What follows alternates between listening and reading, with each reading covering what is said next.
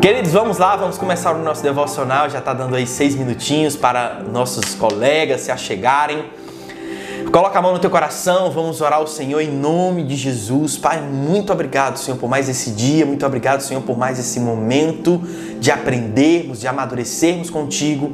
Pai, em nome de Jesus, que a tua palavra venha, Senhor, como uma espada aos nossos corações. Pai, dividindo, Senhor, alma e espírito juntas e medulas para que nós possamos viver o extraordinário que isso tem para nossas vidas. Pai, eu abençoo cada família aqui representada em nome de Jesus, que eles possam ser ricamente alcançadas pela tua palavra em nome de Jesus. Amém. Queridos, o texto que eu quero trazer para você hoje está lá em Mateus, no capítulo 1, no verso 18 e quando Deus trouxe essa palavra para mim, eu estava meditando, eu falei, cara, eu queria falar sobre Jesus, né? Porque afinal de contas, nós estamos aí em véspera de Natal hoje. É o momento que nós comemoramos o nascimento de Jesus. Não que Jesus tenha nascido hoje, mas que hoje escolheu-se comemorar o nascimento de Jesus. Eu não quero aqui entrar sobre doutrinas, eu quero aqui apenas falar de Jesus. E queridos, sempre é tempo oportuno para falarmos de Jesus. Independente de qual dia, independente de qual for, falar de Jesus é sempre necessário.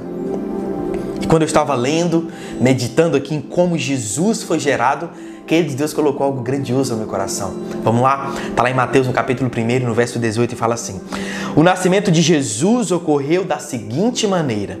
Estando Maria, sua mãe prometida, em casamento a José, antes que coabitassem, achou-se grávida pelo Espírito Santo. Então José, seu esposo, sendo um homem justo e não querendo expô-la à desonra pública, planejou deixá-la sem que ninguém soubesse a razão. Mas enquanto meditava sobre isso, eis que em sonho lhes apareceu um anjo do Senhor dizendo: José, filho de Davi, não temas receber a Maria como sua mulher pois o que nela está sendo gerado é do Espírito Santo. Olha que lindo. Queridos, você consegue perceber que é impossível uma mulher gerar uma criança quando ela ainda é virgem, porque é necessário deixar de ser virgem para gerar uma criança. Queridos, quando eu percebi, quando eu fiquei meditando nessa palavra, eu falei: Senhor, por que precisou uma virgem gerar o Salvador, porque foi uma virgem que foi necessário. E Deus foi trazendo notas ao meu coração, porque o impossível é o início da história de Jesus. A improbabilidade é o início da história de Jesus. Onde Deus tem algo grandioso para fazer, o homem não precisa começar o trabalho. Oh, aleluia! Aquilo que tem que ser gerado pelo Senhor precisa começar no Senhor, não precisa começar nas nossas mãos. Deus tem, tinha um plano para a humanidade, de salvar a humanidade, de gerar ali o Salvador, o Salvador que iria redimir todos os pecados do mundo e naquele momento precisava ser gerado aquilo que só Deus poderia gerar. E foi gerado em uma virgem, um Jesus que iria salvar todo mundo. Querido, isso é tão poderoso, porque Deus ele escolheu uma mulher que não era, querido, da descendência de Davi, porque quem era da descendência de Davi era José. Tão verdade que o anjo fala: José, filho de Davi. Mas Maria foi uma mulher fantástica, escolhida por Deus, de acordo com o seu caráter, de acordo com a graça de Deus que ele encontrou, de acordo com o favor de Deus que ele encontrou em Maria. Ele olhou para Maria e falou: Cara, vai ser essa mulher. E ela engravidou do Espírito Santo porque ela foi gerada daquilo que o Senhor queria fazer de sobrenatural. Querido, quando você olha para a improbabilidade do nascimento de Jesus, e essa é só uma delas, porque eu vou comentar outras, quando você olha a improbabilidade do nascimento de Jesus, você vê que quando Deus quer gerar algo sobrenatural, ele não precisa que o homem dê o seu jeitinho, ele não precisa que o homem tome a frente para realizar aquilo que quem tem que realizar é Deus. Sabe, queridos, existiu também alguém que foi prometido. Jesus foi prometido à nação de Israel como Salvador, como Messias, mas existiu antes de Jesus alguém que também foi prometido.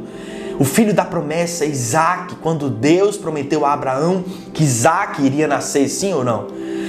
E Jesus e Deus disse que Isaac iria nascer e colocou o nome de Isaac porque Sara riu, Isaac significa ele riu. Interessante isso que no momento, queridos, em que Deus prometeu, até o dia que ele cumpriu a promessa, durante esse lapso temporal, durante esse tempo, Sara não conseguiu esperar. O que, ela fez? Ela tomou a frente, ela tomou a dianteira para aquilo que Deus disse que ia fazer. Que eles conseguem entender que Deus prometeu para Abraão, ele falou: Cara, você terá um filho. Só que Sara não conseguiu se ater, não conseguiu ficar apenas com essa informação, com essa promessa do Senhor. Ela não conseguiu ficar apenas com isso. O que, que ela fez? Ela foi lá e disse: Olha, deita-se com H. Se deita com H e vai ter um filho. Olha, tá resolvido os problemas. Que interessante, né, querido? Muitas vezes, quando nós temos uma promessa da parte do Senhor, nós precisamos crer que se o Senhor prometeu, é Ele que vai cumprir. Se o Senhor prometeu, é Ele que vai realizar. Se o Senhor prometeu, querido, entenda isso.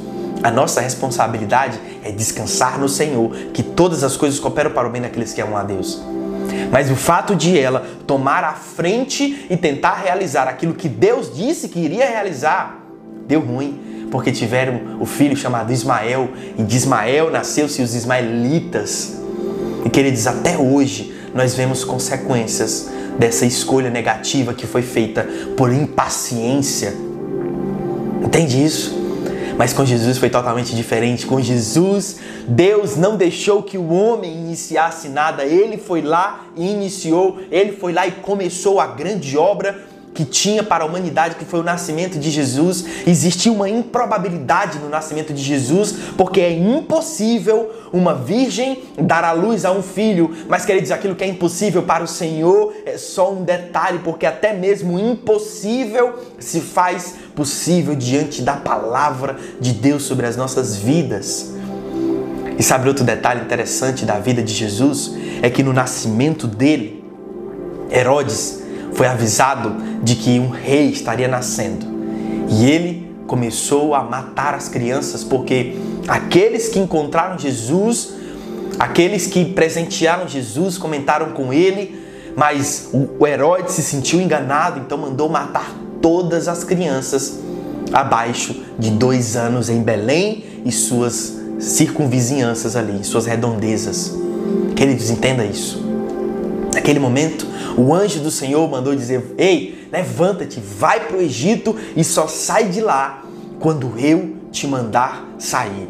Queridos, entenda isso: aquele que carrega a promessa do Senhor não vai sucumbir à morte, aquele que carrega a promessa do Senhor não vai ser alcançado por aquilo que o maligno planeja contra você. Aquele que carrega algo poderoso da parte do Senhor não vai ser alcançado por nenhuma flecha do inimigo, por nenhum dardo do maligno, porque ele é protegido pelo Senhor.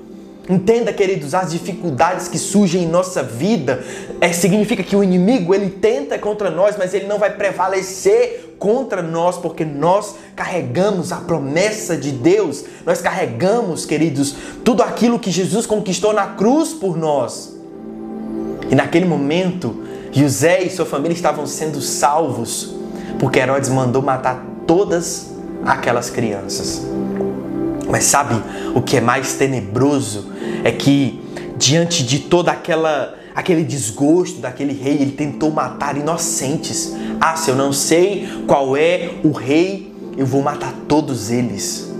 Queridos, não adianta o inimigo tentar matar aquilo que Jesus, aquilo que Jesus gerou em você. Não adianta o inimigo tentar matar aquilo que Deus gerou no seu coração, porque nada nem ninguém vai conseguir destruir aquilo que foi gerado por Deus. Entenda isso. E naquele momento, querido, todas as crianças de dois anos para baixo morreram. Queridos, no meio da morte estava nascendo o Salvador no meio de muitas crianças que estavam sendo mortas injustamente, crianças inocentes, o Salvador estava nascendo. O que nos ensina que, mesmo numa situação de caos, existe uma provisão da parte do Senhor para aquele que crê, para aquele que carrega a promessa, para aquele que permanece naquilo que Deus prometeu. Entenda isso. Pai, em nome de Jesus eu profetizo grandes coisas na vida dos meus irmãos. Eu profetizo um romper em fé. Eu profetizo que algo vai ser gerado da tua parte na vida de cada um desses que aqui estão. Pai, porque eles não serão alcançados pelo maligno. Eles não serão alcançados por nenhum plano do inimigo que tente contra a vida deles. Eles não serão alcançados por nada e nem ninguém para destruir aquilo que o Senhor está sendo gerado, aquilo que o Senhor está gerando na vida deles. Oh, aleluia, querido, recebe essa palavra, abre o teu coração para receber essa palavra, porque aquilo que você carrega muda o ambiente que você está. Aquilo que você carrega muda a história de alguém. Consegue entender que aquilo que Maria estava carregando consigo iria mudar a história da humanidade? Aquilo que Deus confiou a Maria iria mudar a, a história de todas as pessoas do mundo. Queridos, aquilo que Deus carregar, aquilo que Deus gerar em você, aquilo que você carregar, que vem do Senhor, precisa necessariamente mudar a vida de alguém, porque Deus ele não gera em você nada que não dê frutos, Deus não gera em você nada que estagne no tempo. Aquilo que Deus gera em você é para que você dê bênçãos, é para que você seja uma bênção, é para que você frutifique, é para que onde você passar, ali também Jesus esteja com você. Tão verdade que quando Jesus foi, ele disse: Pois aqueles que receberem do meu poder farão coisas muito maiores do que eu fiz. Queridos, Jesus, ele veio para nos mostrar como fazer. Jesus ele veio para nos mostrar a forma como fazer, como nós sermos. Jesus veio para nos ensinar quem Deus é. Porque antes de Jesus existiam apenas fariseus vazios, tentando falar de Jesus, tentando falar de um Deus sem conhecer a um Deus. Mas quando Jesus veio, revelou-se aos homens como Deus, falando sobre Deus. Oh, aleluia! Queridos, Deus estava falando sobre Ele mesmo. Jesus estava falando sobre o Pai. Jesus veio para transformar tudo aquilo que o homem não era capaz de fazer. Jesus veio para trazer aquilo que o homem não era capaz de fazer. Jesus veio para libertar aqueles que precisavam de libertação, para curar aqueles que precisavam de cura. Querido Deus, Jesus não veio para aqueles que se achavam sãos, para aqueles que se achavam bons demais. Jesus veio para o humilde de coração. Jesus veio para aquele que estava precisando de uma palavra. Jesus veio para aquele que estava precisando de socorro. Querido Jesus, ele vai sempre estar disponível para nos livrar. Jesus vai sempre estar disponível com a sua mão estendida para nos tirar do fundo do poço e nos levar para o reino da sua maravilhosa luz. Jesus é aquele, queridos, que em meio a impossibilidades faz gerar milagres. Jesus é aquele que quando ninguém espera, ele faz. Jesus é aquele que quando ninguém acredita, ele vai lá e faz o impossível acontecer. E Jesus habita em nós através do Espírito Santo de Deus. Por isso que nós somos separados, nós somos santos, porque santo significa separado. Santo não é ser perfeito. Deus ele não quer que sejamos perfeitos, Deus ele quer nos aperfeiçoar todos os dias. E queridos, o aperfeiçoamento dos céus vem através da nossa obediência em humildade às direções que o Senhor tem para a nossa vida. O nascimento de Jesus foi a prova de que o impossível é só um detalhe minúsculo quando Deus quer realizar algo grandioso em nossa vida. Então, querido, que esse dia de Natal, esse dia que você vai comemorar o nascimento de Jesus, que você traga à memória aquilo que te dá esperança, que você traga à memória aquilo que Jesus já fez na sua vida e seja grato. Porque, querido, grato é totalmente diferente de agradecer. É possível você agradecer a alguém. Quer ver uma coisa? Se eu te der algo, você precisa de água, você me pede um copo com água e eu te ofereço esse copo com água, você me agradece, sim ou não? Muito obrigado por esse copo com água. Mas ser grato significa viver uma vida de gratidão, não é agradecer. É viver, é um estilo de vida, é tudo aquilo que acontece em sua vida, você é grato por aquilo. É grato porque Deus te deu um dia a mais na sua vida. É grato, querido, porque Deus ele morreu na cruz para que você hoje fosse feito justiça de Deus. Gratidão porque muitos pereceram, 10 mil caíram ao teu lado, 10 mil caíram à tua esquerda, mas você não foi atingido. Grato porque existiram momentos na tua vida que parecia que você iria perecer, mas que você não pereceu, porque o Senhor estava contigo. Grato, querido, porque a vida de Deus habita em você. Grato porque você vai passar a eternidade com Jesus.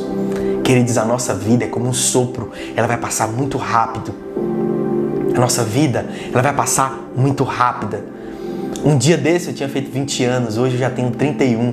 Olha que louco. Passaram-se 11 anos muito rápido. Mas sabe o que eu aprendi com tudo isso? Sabe o que eu aprendi com a, a, a brevidade da vida? É que na curta vida que nós temos, queridos, é possível fazermos coisas grandiosas com Deus e que o galardão que nós iremos receber no céu não é por aquilo que nós iremos fazer, é por quanto nós fazemos de acordo com aquilo que Deus nos pediu para fazer. Guarde isso com você. Não adianta você chegar para Deus e ofertar aquilo que Ele não te pediu. Por, por, isso que existe um propósito na sua vida que você precisa cumprir, um propósito na sua vida que é responsabilidade sua de cumprir através da graça dele na sua vida. Porque algo foi gerado no espiritual, algo foi gerado em Deus para que antes de você nascer fosse gerado um propósito para que você nascesse para cumprir esse propósito. E esse propósito é, primeiramente, honrar e engrandecer o nome de Jesus. E, queridos, o teu propósito é alcançar e abençoar a vida de muitas pessoas. E como você vai fazer isso? Deus vai revelar a você, Deus vai trazer a você essa revelação. Então entenda isso. Abra o teu coração para receber essa palavra, porque Jesus ele nasceu em meio à improbabilidade. Jesus ele viveu uma vida improvável. Jesus trabalhou com aquilo que iria crucificá-lo, pois ele era um carpinteiro. Jesus ele trabalhava diariamente com aquilo que um dia iria matá-lo, entenda isso, mas nem por isso ele deixou de trabalhar. Querido, certo momento ele chegou em uma cidade, aquela cidade, as pessoas olharam para Jesus e não acreditavam naquilo que ele estava fazendo. Porque disseram: por acaso não é esse o filho de Maria, Jesus? Por acaso esse não é o carpinteiro, filho de José? Eles não acreditavam naquilo que Jesus estava fazendo, porque estavam com olhos em quem Jesus um dia foi o Jesus carpinteiro, o Jesus que trabalhava com madeira ali naquela obra. Não, aquele cara ali é impossível. Não é possível que aquele simples, simples carpinteiro está fazendo todas essas obras. E guarde isso no teu coração. Quando as pessoas olharem para você e não acreditarem naquilo que você está fazendo através da graça de Deus, não se preocupe. Você não precisa provar nada para ninguém. Você só precisa cumprir aquilo que te foi proposto. Nós não fomos salvos para provar algo para as pessoas. Nós fomos salvos para engrandecer o nome de Jesus, para nos relacionarmos com eles e para salvar a vida de muitas pessoas. É isso. Isso se resume ao Evangelho. Relacionarmos com Deus através da salvação de Jesus naquela cruz e sermos um canal de salvação para muitas pessoas. Não tente provar para as pessoas aquilo que nem Jesus tentou provar. Você nunca vai ver Jesus discutindo com as pessoas para tentar provar que ele era o Filho de Deus. Sabe por que ele pregava em palavras, em parábolas, queridos? Porque entenda, as parábolas, é, as parábolas eram para que nem todos entendessem, porque nem todos Jesus queria que entendessem. As pessoas estavam vendo milagres acontecerem, as pessoas estavam vendo que coisas extraordinárias estavam acontecendo, mas mesmo assim estavam duvidando de que aquele Cristo, Jesus era o Cristo, era o Messias enviado. Precisava que Jesus discursasse tentando convencer as pessoas de quem ele era? Óbvio que não, né, queridos? Então guarde isso no teu coração. Você não precisa provar nada para ninguém. Porque a maior prova de amor que Jesus fez por nós foi aquela cruz. A maior prova de amor de Deus para conosco foi entregar Jesus para que hoje pudéssemos comemorar um Jesus improvável que nos deu uma salvação extraordinária. Amém? Guarde isso, traga à memória Jesus na sua vida, tire um tempo, agradeça a Ele. E queridos, em nome de Jesus, que o Senhor faça coisas grandiosas na sua vida. Feche teus olhos.